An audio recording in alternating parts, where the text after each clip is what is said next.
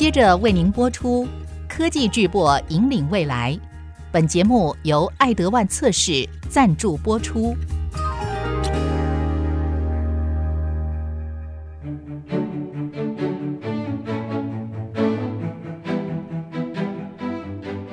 聚焦全球自动化测试设备，领航科技大未来。欢迎收听《科技巨擘引领未来》。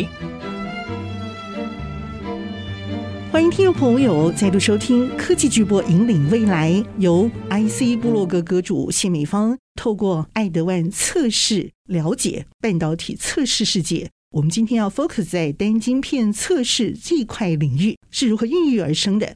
那么邀请的正是我们的爱德万测试副总经理苏永红，以及我们的业务副总陈建州，共同和听众朋友来经历这一段过程。首先，节目欢迎的是苏永红副总，Alice，好久不见。嗯，美芳姐，好久不见，各位听众大家好，很高兴又回到这个频道，跟大家分享一些小故事。陈副总，美芳姐你好。节目一开始，我觉得很开心啦，可以透过我们当年哦，这个应该是爱德万成立的第一个十年哈，前面这段时间，我们之前讲的是台湾了，台湾的第一个十年，所以这个应该是说爱德万在 SOC 市场里面一个比较大的一个转机跟突破。优秀的爱德万宝宝哈，我觉得有你们一起在这里头努力的过程。所以你们在 SOC 单晶片测试这个题目上头，你们真的做了很好的一个发挥。但是又是怎么开始的？后来你们成绩真的还不错。好，Alex，这时候你就要出场了。嗯，我想美芳姐提这个，其实确实，我想大概可能我们这一辈哈，他有超过二十年了，大概都多多少少可以了解这个过程。那事实上，爱德万早期其实最早的也是所谓的 LSI 的一个测试设备。然后后来有 memory SOC 这一块的一个测试市场领域里面呢，我们早期其实大部分的客户都是以日本为主，所以我们那时候的测试平台都是一些三叉系列或是后来的六五六六。可是这些东西，当我在西元两千年在德万转任做这个 SOC 的销售业务的时候，事实上我们那个时候在台湾啊，系统安装客户啊是屈指可数。那也就是说，纵然爱德万这块领域在日本它有基本面，可是，在全世界它还是没办法跟另外的两家我们的竞争对手去做抗衡。那当然，其中一家就是威尔金后来我们就联姻了。那事实上，在那个当下的状况，事实上爱德万就在想说：哎，那我应该怎么样突破？特别是你要走出日本。那个时候你会认为爱德万很多都是来自于日本，不管是 memory 或 SOC 业绩。可是现在你去看我们的财报，在整个爱德万的营运的业绩里面，实际上日本占很少。这中间的差别到底是怎么样发生产生这样结果？所以针对 SOC 这一块，确实因为我们在 memory 里面是非常不错的占有率，可是 SOC 在日本之外，其实你看到可能美国有些 IDM 厂。确实我们也不错，可是过我们的这个关键人物，我记得九八年、九七我们进来是欧拉桑，然后之前有提过这个欧拉，他把这个棒子交给马路亚马丸山哈。那上丸山这个马路亚马桑，他在二零零一接任的时候，事实上他因为本身他是做业务出身的，他在美国也待了十几年，尤其是在 SOC 这一块，他负责重要的客户。那事实上在那个 moment 呢，就有一些包括我们的客户。或是原来不是我们客户的，包括一些所谓的 IDM 厂要去 trigger，哦，就是说一个所谓的我们说类似联盟也好，就是说非盈利机构。那当然这个东西就谈到当下的时空背景里面呢，在二零零二呢，那当然我们就成为我们所谓的 STC 这样子的组织方的，就二零零二有这样的东西 trigger 出来。那这个 STC 我们呢叫做 Semiconductor Test Consortium，它是一个非盈利性的组织。那当然我们知道，在一些所谓的协定啊、标准啊制定这些，当然在那个当下呢，爱德万的思考模式就是，哎，这很好的一个机会。所以我们在二零零二成为其中一个方的。二零零三呢，这个 STC 呢，它就正式成立。这个东西事实上它有一个，我个人觉得蛮不错的思维，就是说。其实一个公司，你要叫他放下原来的东西。其实我在日本也很好，可是你愿不愿意做改变？你愿意尝试？那我所看到是在那个当下是相当不容易。当然，因为我个人那时候负责 SOC 的市场开发的业务，所以我也被委任，就是说要同时 promote 这个 STC。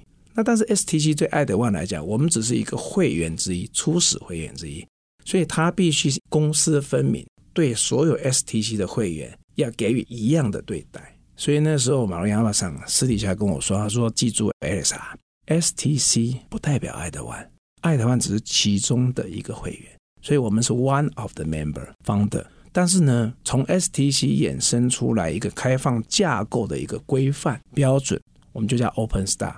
那爱德万 T 两千这个平台是依据这样子的一个开放架构标准所研发设计而成的测试系。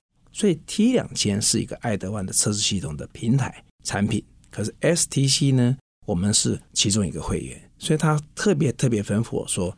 一个人在做两件事情的时候，必须要区隔很清楚，否则会造成一些闲言闲语。所以，因为这样子呢，我在那几年也是跟着 STC 的会员，像这个 Intel 啦，或是一些 Infineon 啦，或是说甚至于像 TEL 东京威力啦，或是说 Renesas 很多这大的 IDM 厂，都陆陆续续都是我们的会员。然后，甚至于有很多的学校、学术单位。所以，事实上。前前后后一直到二零零六年，其实在整个半导体产业，大概就有超过四十个在这个产业界的厂商或客户都是这个会员或是 vendor，但是大家是同等的，希望呢把这个开放架构东西好好的能够用在业界。同时，这个学校也是一样，也超过二十个学校院校成为这样子的会员。那在这个当下，事实上就衍生出一个很好的东西，就是说改变哦，改变这件事情。我们常常在讲，哎，你可以赚一百块，你为什么要赚七十块？嗯哼。可是你愿不愿意把三十块给别人，在这个领域里面成长？那当然，我们当初在一些市占力并没有很强的时候，这种的思维事后诸葛，成败论英雄。但是问题就是回过头来看，你愿不愿意放下？你愿不愿意做这样子的一个改变？嗯哼。那所以，我那个时候就开始领会到，就是说。我们如果是做日本市场，一百块都是我占。嗯，可是当我借由这个开放架构东西，这样子不同的 business model 来做的时候，可能有些模组就是这些会员他可以做，让他去赚。那大家怎么样把他这些所谓的测试的 solution 把它整合起来，变成一个使用者最喜欢的东西？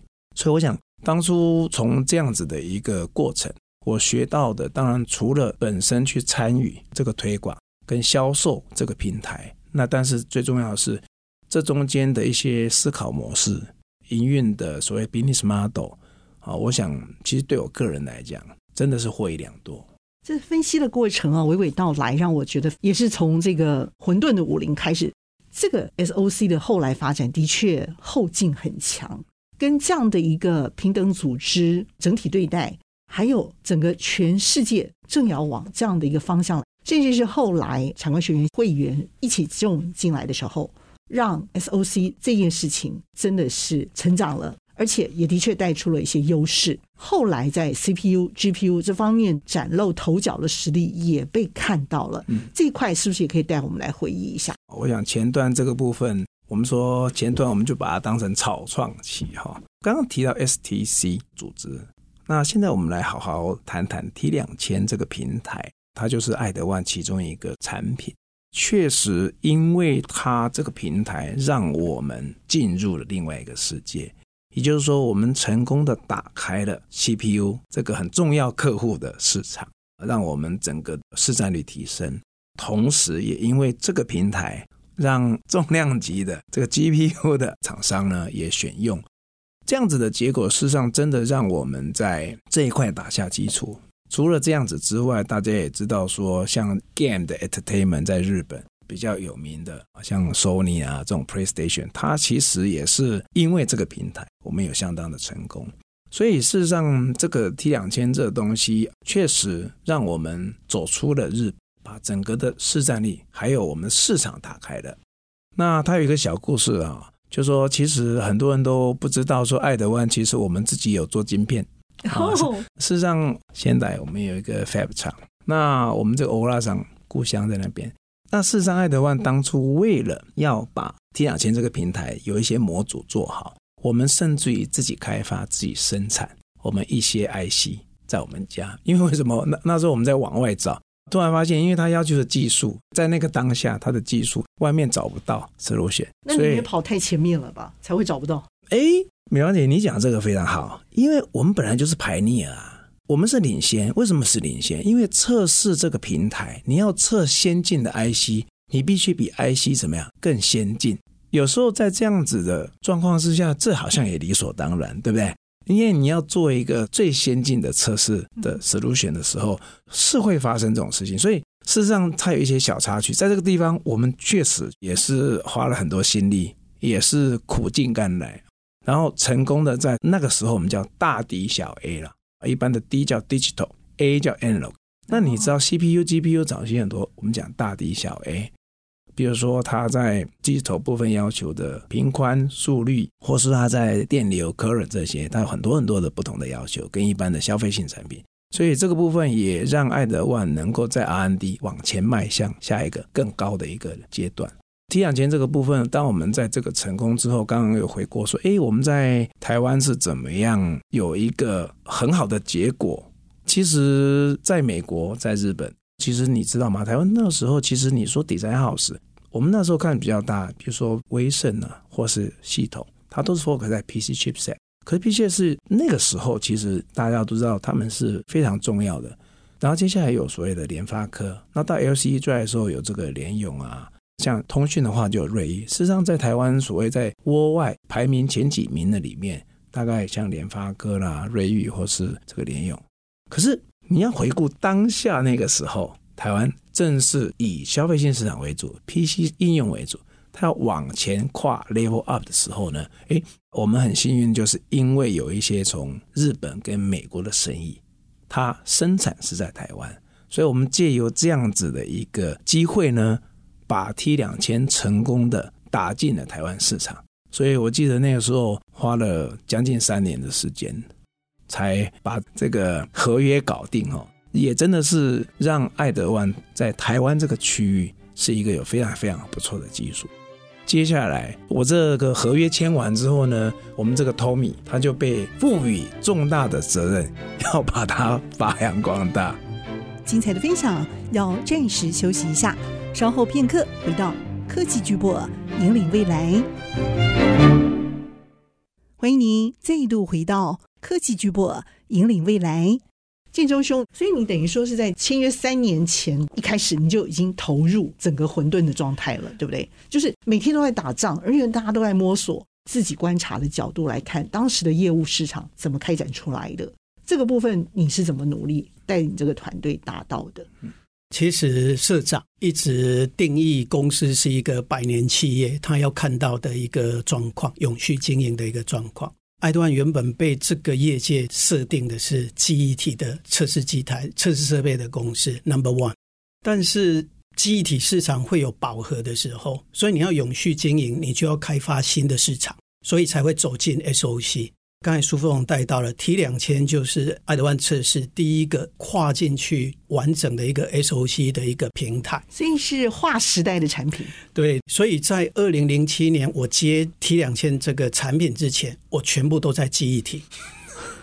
所以我，我我的记忆还停留在那里，我没有骗你。所以这个 SOC 颠覆了很多人的假想。对，对对，所以这个不只对公司是一个全新的一个转变，对我个人也是一个非常非常刻骨铭心的一个产品。九七年我就进公司了，从九七年到二零零七年都是记忆体，所以公司就是这个业界 number one 的记忆体的测试设备厂。但是二零零七年开始进入 T 两千之后，那是逻辑。这两个产品基本上是完全不一样的东西，所以美芳姐你知道吗？她是何其幸运，她前面十年做的是很好卖的东西。嗯，我呢进来两年做 memory sales 之后呢，就被发放边疆，不知道是不是因为姓苏，苏东坡这种苏家后代都要这样子去牧羊，所以那时候我做 SOC 的时候，你知道老板就告诉我，我说老板怎么做？他说看着办。所以那个时候呢，我跟 Titan 他带着我做 SOC 的时候，其实我们两个胼手知足，筚路蓝缕呀。这个没人告诉我们该怎么做，所以呢，我们只能勇往直前，你知道吧？那所以我说回到 Tommy 这边，当然对他也是惶恐了哈，是不是？二零零七应该也是很大的挑战。Tony，你应该要学那个苏东坡。爱德万版的苏东坡，多吃一点羊排，好好的那个壮大自己，对不对？肥美滋味一定要享受。所以你后来有在 SOC 整个 view 完全改观了吗？这又是从什么时候开始的？你那时候不会害怕吗？我觉得你们爱德万的人哦，刚好我访问的都是一些高层主管哦，我真的在你们脸上都看到了一些冒险犯难的那个身影，嗯，还有一些痕迹啊。虽然才八十五年次，对不对？嗯，就已经这么有智慧这样子。我觉得有个东西啦，就是说，不管你做的再怎么样，最差就这样了，因为它从零开始，哦、所以你没有什么好负担的。嗯、就所以你们真的从零开始，没有再往下边负的？没有，没有。哦，所以你们的 EQ 也太高了。我们一路往上走。其实我可以分享一个故事。羊排吃太多，你的心理建设教的很好，是不是？Personality 这几个好像都这样子了。对，我真的觉得你们身上刚好都有这种冒险犯难的小英雄的影子。这是怎么办到的？顶多就这样，你只要每天多努力一点，它就是一直往上爬呀。所以永远都是正向，哪来负向？有没有一些积极的动作？对于 T 两千这个事情，然后怎么把这个市场带起来的？其实我觉得这一路走来都蛮辛苦的。整个团队大家一起努力，慢慢慢慢看哪里缺就补哪里，因为这是公司的新生命嘛。所以在二零零七年开始接手，其实我第一个去做的就是现在世界第一大的晶圆厂，那个 T 一定要开头的护国神山嘛，很有趣的。我觉得不管你做什么，因为从记忆体到 SOC，我觉得第一个要转变的是你的心态，因为一开始记忆体是 number one，转过去 SOC 是 nothing。你什么都不是，你原来第一的，当然你要想办法保持第一，维持第一。可是你怎么样创造更多第一，你公司才会营业额成长，才会永续的经营呢、啊？否则每一个产品产业它是有上上下下，了解。你要把所谓的分担风险这件东西，好像各位投资股票嘛，对不对？嗯、或是买 ETF 一样道理嘛。所以我想分担风险这样子的观念。在一个有序经营的公司里面，它本来就应该被考虑、被执行，这是很重要的。Okay. 心态很重要，因为你转 SOC 之后，你什么都不知道。我二零零七年接手 T 公司开始，其实我记得印象很深刻。前面半年，当我跟 Titan 一起去拜访客户的时候，客户没有正眼看过我。其实不是他的问题。是因为我人家偷偷在看你啦，因因为我不懂 SOC，我的所有的经验都在记忆体，那你对我没有任何 value，我为什么要跟你讲话？这个是一个很现实的东西，所以我说我们必须要从心态让自己归零开始，不懂那就学啊，就一步一步去了解，因为这两者产品特性差太多了。记忆体就是去储存这一些东西，二零零七年刚好是这世界第一支 iPhone 出来的时间点。所以它是行动装置的开始。那行动装置要什么？要轻薄短小，要高效能，要低电耗，对不对？那这个谈的就是我们护国神山的制程。从二零零七年，我记得是从四五奈米开始，走到现在已经走到三奈米了。这一路走来，每一个节点的改变都是很大的一个工程。那公司的整个产品的 roadmap 也要跟着市场的需要去做一个 migration。所以这个是整个团队要非常非常 work 在一起的东西，在这个产品上面，我们就要想到它的策略嘛。爱德万在记忆体的时候，客户都是日本或台湾，可是当你走到 SOC 的时候，你会发现所有上游公司那些第一大、第二大、第三代都是美国，不然就欧洲。你当初累积下来经验已经完全没有用了，所以你要重新去 build 客户关系。那爱德万跟 Village，我们在二零一二年 acquire Village，那时候是很重要的一个东西，因为 T 两千这样一直走过来，走到 Village 的九三 K，这都是 SOC 的产品，它有重叠性，所以我们如何让 T 两千这个产品可以继续走下去，是经过了很大的一个沟通协调的动作。因为如果我是客户，我也会问爱德万测试说，你觉得我要用 T 两千还是用九三 K？因为这两个产品的重叠太高。所以，我们就要去了解这个 solution 本身它的特性在哪边，然后也跟客户协调，喜欢怎么样的 solution。但是通常啊，都是客户反过来问我们：哎，你要 support 哪一个平台？我们内部其实进行了很多的讨论，不管是针对产品本身还是客户，其实我们最后有归结出一个东西，我们告诉客户的：你选哪一个平台，我就 support 你哪一个平台，因为需求是你开的，我是在 service 你。所以你要哪一个，我就 support 你哪一个，不会断掉。这个东西是怎么奏效的？我觉得当时的整个市场的发展环境，还有整个趋势大要，都会往这样对的方向来走的时候，表示你们速度要跟得上，甚至你们要提前部署。为什么你们可以且走且战，且跑且战？怎么办到的？二零零七是从 memory 到 SOC，所以那是一个 challenge，因为整个产品啊、心态、市场定位都不一样。那二零一二呢，是另外一种冲击。其实，在公司，我记得季真应该也很清楚，在二零一二年快之前，其实我就去中立了。我是 Advantech 第一个去中立，就是原本 Verge 办公室每个礼拜过去开会的人，就是在学习。二零一二年的这一次的学习是，我觉得是文化，嗯，就是说日常很重视跟客户之间的关系。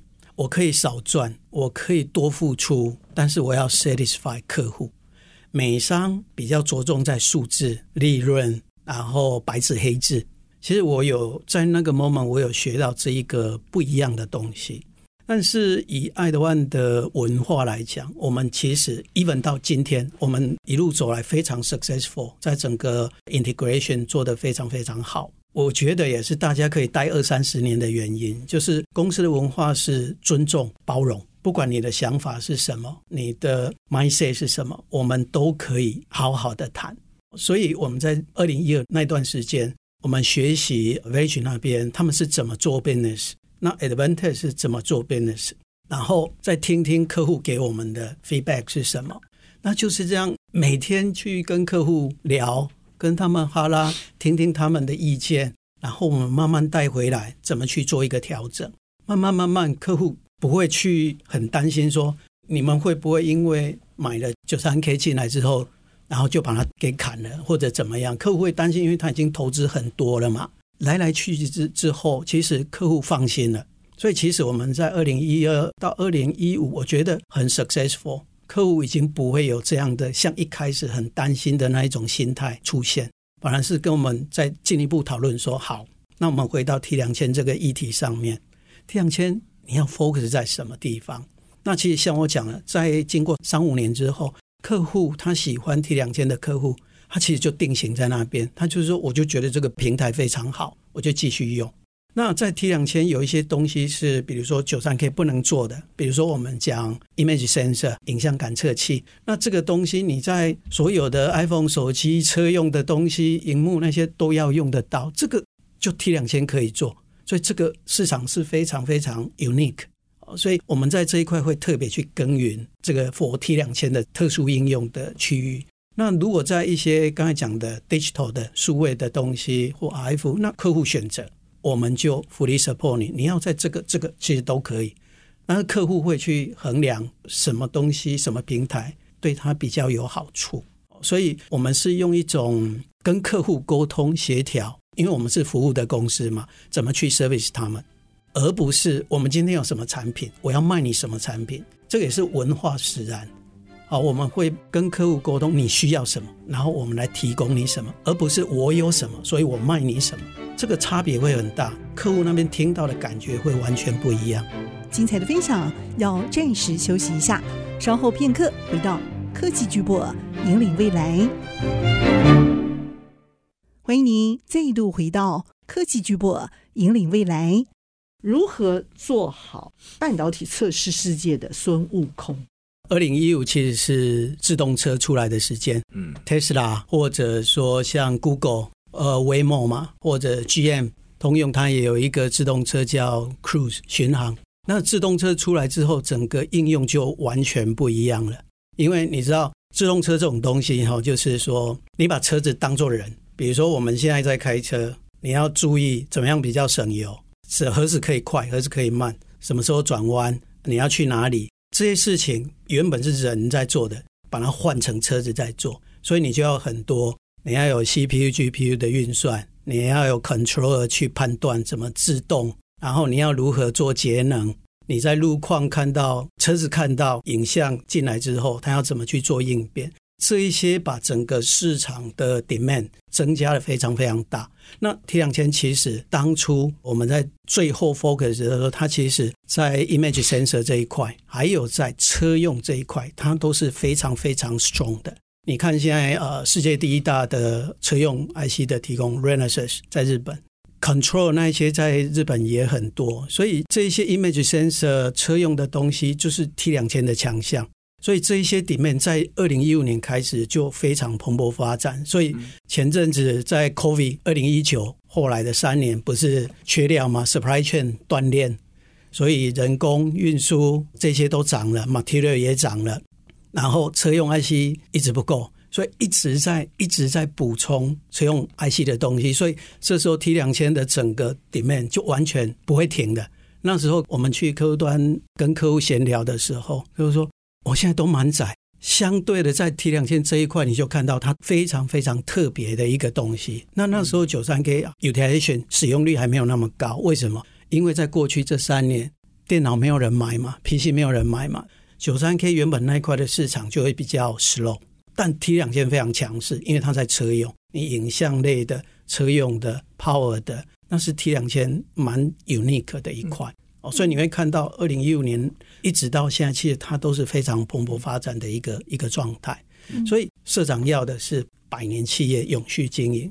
当有这个产品的时候，它不是在竞争，因为市场会上上下下，它会 balance，所以爱团可以一直走下去。哦，所以我我觉得这是一个非常非常棒的，就是说，当我们九三 K 市场不好的时候，哎，T 两千很好；memory 不好的时候，SOC 很好。这样才有办法永续经营。嗯嗯，所以是比例分配，如何去看到这个市场的需求的洞到底在哪里？你们的分配也要自然的填补到哪里？嗯、对，我很想问你们，未来十年的变化究竟会是在哪里？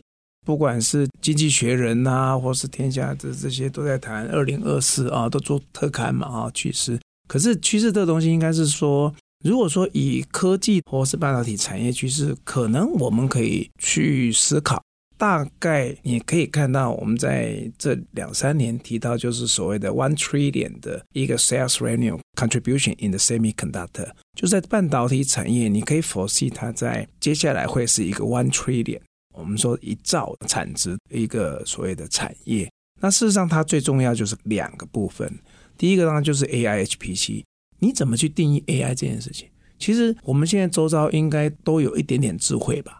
你用的东西，比如你去 Google 查多了之后，你下次再打，它是不是就跳出来？它算不算 AI？诶，你也可以说它是。可是 AI，我 echo 一下，我们在谈这个 ACS，这个 Michael 在提的时候，他是 A、B、C 啊，超厉害啊。A 是 algorithm 啊，这个在几十年前就有了。B 是 Big Data，它在网络发达之后，可是最近它很重要，它要琢磨的是所谓的资料的所谓价值跟安全。所以 big data 应该看起来也可以。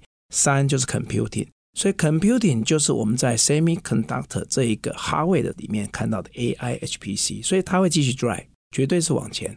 另外一个最重要去 drive 这个 one trillion 的就是车用，我们 automotive autonomous 这两个大方向看起来不会变的。当然，细部的整个东西就 depends on，如果有所谓的政治的考量，那是另外一个因素。可是从技术来讲，这就往前走。嗯，那当然，因为要去走这两条路，所以我想我们公司在 SOC 测试的解决方案上面，就刚刚讲的，其实我们是现在让它一加一大于二。所以我们在感官，因为我们常常说 IoT 变成 AIoT。早期我们讲 IoT 最重要成分有四种，第一个叫 controller processor，第二个叫记忆体 storage memory，对不对？第三个它叫做通讯，那是 RF，第四个它叫 sensor，就是感官。事实上这些东西它会持续往前走，它越走越高阶，越走越聪明，它整合度越来越高。在整个半导体的制程发展，在它的先进封装的发展，在测试的发展，所有东西必须同步的往前走。我想这个就是我们看到一个趋势，所以除非有一个什么很大的变故吧，个人是对半导体产业是充满着信心呐、这也是因为爱德万，我们也看到这些会做一些所谓的 Grand Design，在二零一八提这些东西，所以我想整个趋势发展是正面的。我们这个移动的速度啊，都在未来的这个百年半导体发展趋势的这种需求转变里头，可以看得到这些版图核心的角色。是有一些我观察到的东西哈，就是我一开始讲的，爱德万其实他的文化是很在意关系，所以我们跟客户的关系一直维持。很好，我们不会讲 customer，我们会讲 partnership。这两个字的定义不太一样，一个是两个站在一起的，一个可能是利益关系的。当然，我们不是慈善机构，但是我们塑造出来跟客户是 win-win 的一个东西，这是一个。第二个是 based on 这个条件底下，我们 even 说 T 两千或者九三 K，其实我们跟客户 work，我们 target 的那个客户都是这个。业界这个世界上最顶端的客户，拥有一个好处，就是他一直在 create future。所以为什么我们一直可以跟得上 future？当客户他今天要去 design 这样的一个东西的时候，他会来找我们的 R&D。哎，爱德万测试，你可不可以有这样的 solution？Even 今天没有 ready。它可以从 Alpha 版、Beta 版、Prototype 到 Official Version，就是从还不是正式产品就跟我们一起坐在一起。他愿意花钱，他愿意花人力，从零开始。所以其实我们不是产品做好了之后才去卖，我们是产品还没出来的时候就跟客户站在一起，我们才有办法一路走来。我看到一个很不一样的东西，就是我们跟客户是绑在一起的，一起 Win-Win。嗯嗯，而不是我一直在冲我的利润，冲我的业绩。其实就一个研发的团队来讲，有时候你必须要去思考哪个是未来。刚刚讲未来趋势不变，可就技术来讲，假如说有两种或三种，那我要投资哪一种技术？它真的是一个学问跟智慧。可是没有人告诉你答案。所以第一个就是说，你必须随时掌握市场一些变动，尤其是在应用端。在客户端，但是同时你也必须掌握技术的趋势，因为技术应用是在系统上。他说我要用什么东西，我要做什么东西出来，可是有时候就做不出来啊。那做不出来的时候，这时候其实在工程技术上面就常常会必须在很多人要聚在一起。那事实上有很多的协会，这些刚刚一些非盈利的，他就是让这些人聚在一起讨论在技术上面的挑战瓶颈，或是说有没有什么可能的未来的趋势，所谓技术的这些解决方案。那这时候呢，就是说在产官学，特别是在有些学术界，比如说像美国 Stanford 有一些大大的，他就可以 drive 一些很好的想法，他们有些有些 solution，可是这些东西把商业化，所以这个是另外一个很重要，对我们做技术来讲。你可能去投资它，可你做到一半发现它不行了，怎么办？所以我们在做一个技术开发的时候，它需要时间很长，它需要一个资本的支出。但是最重要是这些团队，它在这过程中怎么往前走？呃，我们也曾经做过一些东西，讲白的，我的团队就告诉我说：“老板，没问题。”我说：“你你确定这可以吗？”没问题。等到原型 prototype 出来的时候，我觉得 OK。就你知道，我就期待着那天下午的到来。我们这个 prototype 就运到了我们的实验室。我就说：“哎，东西到了吗？我下去看一下。”这时候他就告诉我说：“老板，不要看了，那东西不能卖。”他说：“fail，就是失败的一个作品。”可是问题是，这个时候你是要相信你的团队，鼓励他往前走，还是把他臭骂一顿？所以事实上。意外在我们这个工程里面会发生，可是我觉得你怎么去 encourage？我说我是你们老板，我同意你们做，做错了我负责。但是你现在告诉我，我说知错能改，善莫大焉，做错不是可耻，从错误中学习。我只问你，我再给你做一次，可不可以成功？你只要告诉我可以，我就相信你。就他们就去讨论，讨论说老板，你再给我多少经费？我这一次确定一定可以，可是我告诉他说，可是时间不能拖，这个如果不成功，我们就要承认了。可是你知道吗？他们告诉我说，老板，我们知道问题在哪。可这个故事是这样子，我要到了钱，我去找我老板，就说，我就说不好意思，我错了，他失败。可是我相信我团队。第一，我说工程师本来就要有一个学习的曲线，可是。他们的态度在过程中是认真的，我可以看得出来，他们不是乱搞。可是我们缴这个学费，让我们的人在这个过程里面提升他的能力，对我们只有好处没有坏处。所以我的老板也信任我，在这样子的氛围跟文化里面，我们的人真的那一次就成功了。所以这个东西现在也卖很好啊。所以我想，意外哈，一个公司真的啦，在上位者要承担，对你的团队要信任，而在下位者执行者也要相信自己，相信你的团队。如果这个时候你先说谁是那个老鼠屎，这团队就毁了。可是你先说我们怎么一起解决？我想在这样子的状况之下，even 有意外，你也可以渡过难关。越多的专案成功，就可以帮公司带来越多的机会。所以改变、修正这种东西，我觉得它是一个公司，它不是现在，它是未来五年、十年那一个很重要成长的动力。所以在现在过去的经验。现在的基础，看未来，你才能往前走。趋势不管怎么样，上上下下，你的应变能力不会太差。我觉得这个东西不是一天两天的，但是我想这个是我在爱德万这边历经这么多年不同的单位，我看到，我觉得说法它不是很完美啊，但是诶还不差，所以让我们可以往前走。最重要的是每个人真的要想办法，三个臭皮匠要。大过一个诸葛亮，要有这种心态，我们也很差啦。